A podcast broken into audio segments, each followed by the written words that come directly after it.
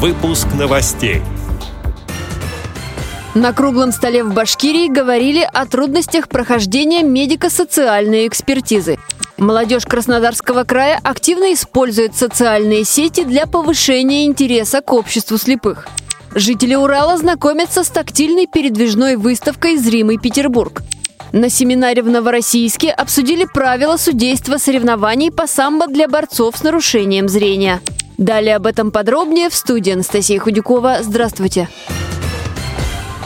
В Уфе состоялся круглый стол с участием представителей Министерств здравоохранения и труда, фондов пенсионного и социального страхования, а также специалистов медико-социальной экспертизы. Сначала гости зачитали доклады, затем председатели и секретари местных организаций могли задать свои вопросы. Такую встречу уже не первый год организует региональное отделение общества слепых. Обсуждали изменения законодательства, трудности прохождения медико-социальной экспертизы, получение технических средств реабилитации, доступность среды и другие темы. Из нового, например, члены ВОЗ узнали, что в региональный перечень технических средств реабилитации будут включены глюкометры.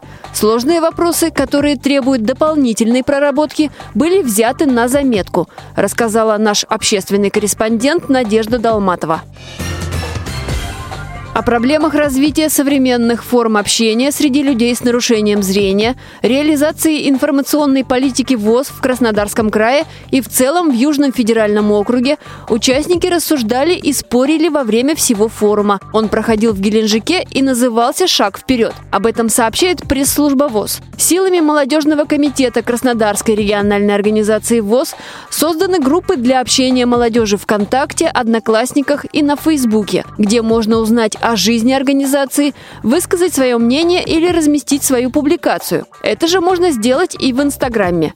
Работой комитета заинтересовалась молодежь Крыма, Волгоградской и Ростовской областей. Инициативу молодежи ВОЗ поддерживают правление Краснодарской региональной организации ВОЗ и председатель, полномочный представитель президента ВОЗ в Южном федеральном округе Юрий Третьяк. Они настойчиво добиваются внимания и поддержки со стороны органов власти к вопросам трудоустройства молодежи, а также расширения возможностей социальной интеграции молодых инвалидов по зрению в современное общество.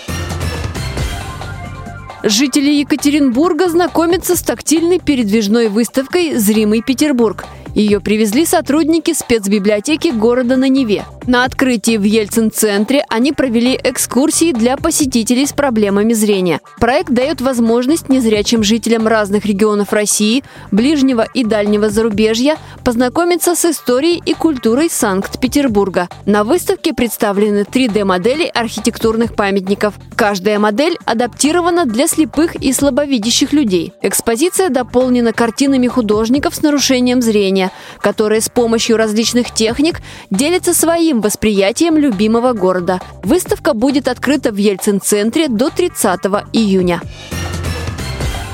В Новороссийске состоялся семинар для судей всероссийской категории. В программу встречи включили раздел о правилах судейства соревнований по самбо для борцов с ограничениями по зрению. Слушатели проинформировали о спортивно-функциональной классификации слепых спортсменов. В этом году были запущены экспериментальные правила, куда внесли дополнения о спортивной экипировке. Теперь самбисты будут бороться в специальных шлемах. В первую очередь они предназначены для защиты глаз от а во-вторых, светонепроницаемая накладка не позволяет слабовидящим спортсменам использовать остаточное зрение. С правилами можно ознакомиться на сайте Всероссийской Федерации самбо в подразделе «Комиссия по работе со спортсменами с ограниченными возможностями здоровья». Эти и другие новости вы можете найти на сайте Радио ВОЗ. Мы будем рады рассказать о событиях в вашем регионе. Пишите нам по адресу новости собака ру.